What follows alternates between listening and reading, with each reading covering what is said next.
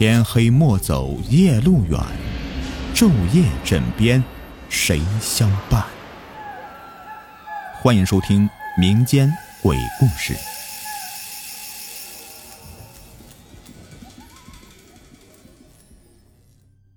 你们好，我是雨田，欢迎收听民间鬼故事。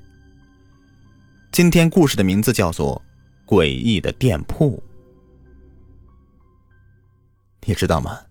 有些宅子是被诅咒的。我的女友亲戚看中一家店面，但又是犹豫不决，所以过来找我，让我帮她拿定主意。我们一起去看那间小店的规模。它在这城市的最有情调的街上，这里是酒吧、私人厨房、文化中心的聚集地。街道不宽，人行道只够一人行走。而道路两旁种满樱花树，是个想让人流连忘返的地方。他说，他想在这里开一家花店，而他看中那家店面的旁边恰巧有一座教堂。这个位置要说极好。我点点头，你要在这里开店的话，那我下午就时常过来坐坐。他的花店很快就开门营业了。我在一个下午从公司偷溜出来，去他那里闲坐，却发现他愁眉不展，一副快哭了的模样。都开业这么久了，没有人过来买过花。这是让我出乎意料的。花店靠教堂，往来情侣路过，男生顺手买花送给女朋友，合乎情理。更何况对面是餐馆和酒吧，饭前酒后挑一束花送给女人。是男人烂熟于心的小伎俩。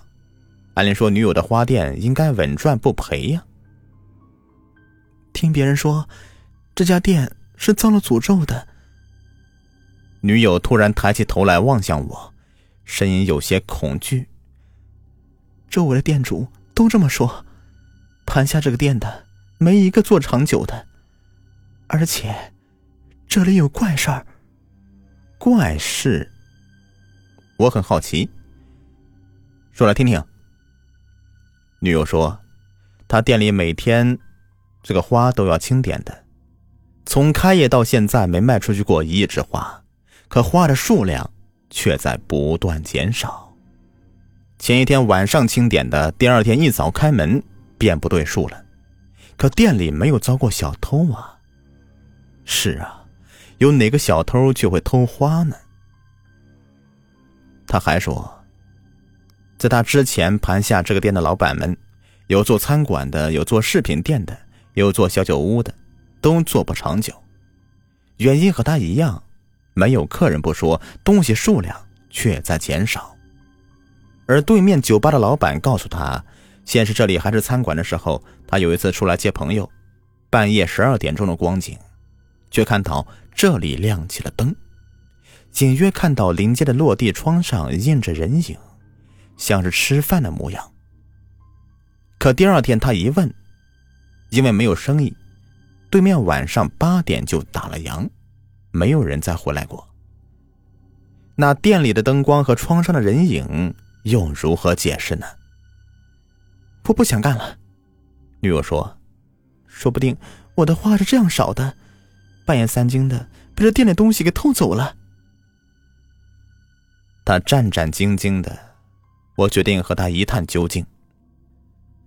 当天晚上，我们早早关了门，到对面的餐馆里面吃饭。座位临窗，恰好可以看到花店，恰好看到午夜十二点，花店里渐渐亮起来的那一盏灯光。花店的门是锁着的。那此时站在那花店里的那道影子，又是什么呢？女友的脸瞬间变得有些苍白。那地方闹鬼。我素来是不信什么鬼神的，摆摆手示好让他坐下，自己则是过了马路，悄悄的靠近花店。我心里觉得，一定是有人在里面装神弄鬼。不管这个人是谁，今天晚上我一定要把他给抓住。但是我错了，就在我来到花店门口的那一刹那，我看到一个女人捧着一束花，在闻着香气，表情很是陶醉。可当我要打开门上的锁要进去的时候，店里的灯光突然熄了，所有的一切都沉寂于黑暗之中，包括那个女人和那束花。而我打开店里的灯，他们都不见了。不见的意思就是人间蒸发。我这才相信了，他不是人。接连几天晚上，我都在花店对面小餐馆窗前观察。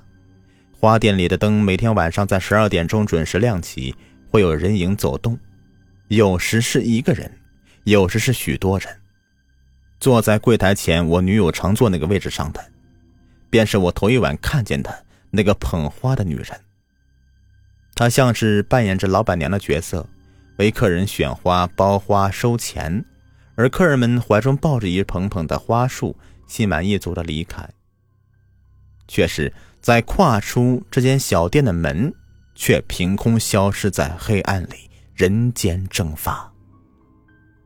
人无法蒸发，能蒸发的便不是人。他们是困在这个店里的灵魂，或许早已经忘记自己的死亡，日日夜夜盘踞此处。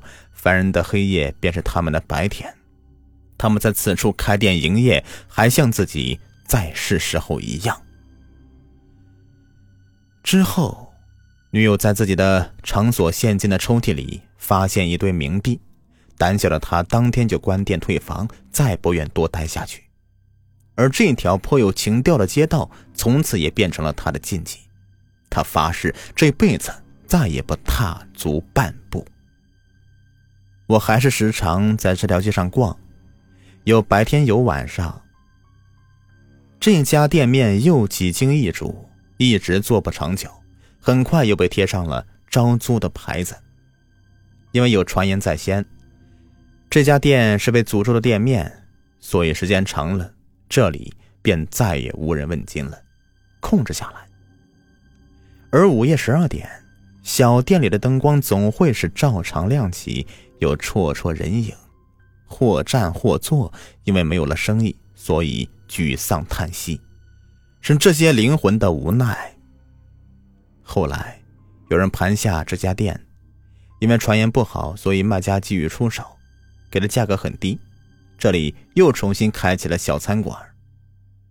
自然的，白天生意很是不好，因为阴气太重，所以鲜少有人踏足。不过到了晚上。这里又是另外一幅景象。十二点钟整，黑暗的小店里亮起灯光，有客人源源不断的来到这里，窗边落座，点一桌菜肴，葡萄美酒，夜光杯，人声鼎沸。但是倘若你靠近了，小店里的灯光便会骤然熄灭，一切是声响尽消。透过玻璃，等依稀瞧见黑黢黢的屋子，空空荡荡，一片死寂。因为这是魂灵们的生意，他们在黑暗里面过得小心翼翼的，最怕的就是活人打扰。你是不是很好奇呢？老板是不是傻子？不然为什么要盘下这间被诅咒的店面呢？其实答案很简单，因为这些被围困的魂灵需要安息，而给他们一隅之地，也是给他们安息的权利。你问我为什么这么清楚？因为我就是这家店的老板。如果你有空的话，可以来这街上逛逛。我小店里的菜味道还不错。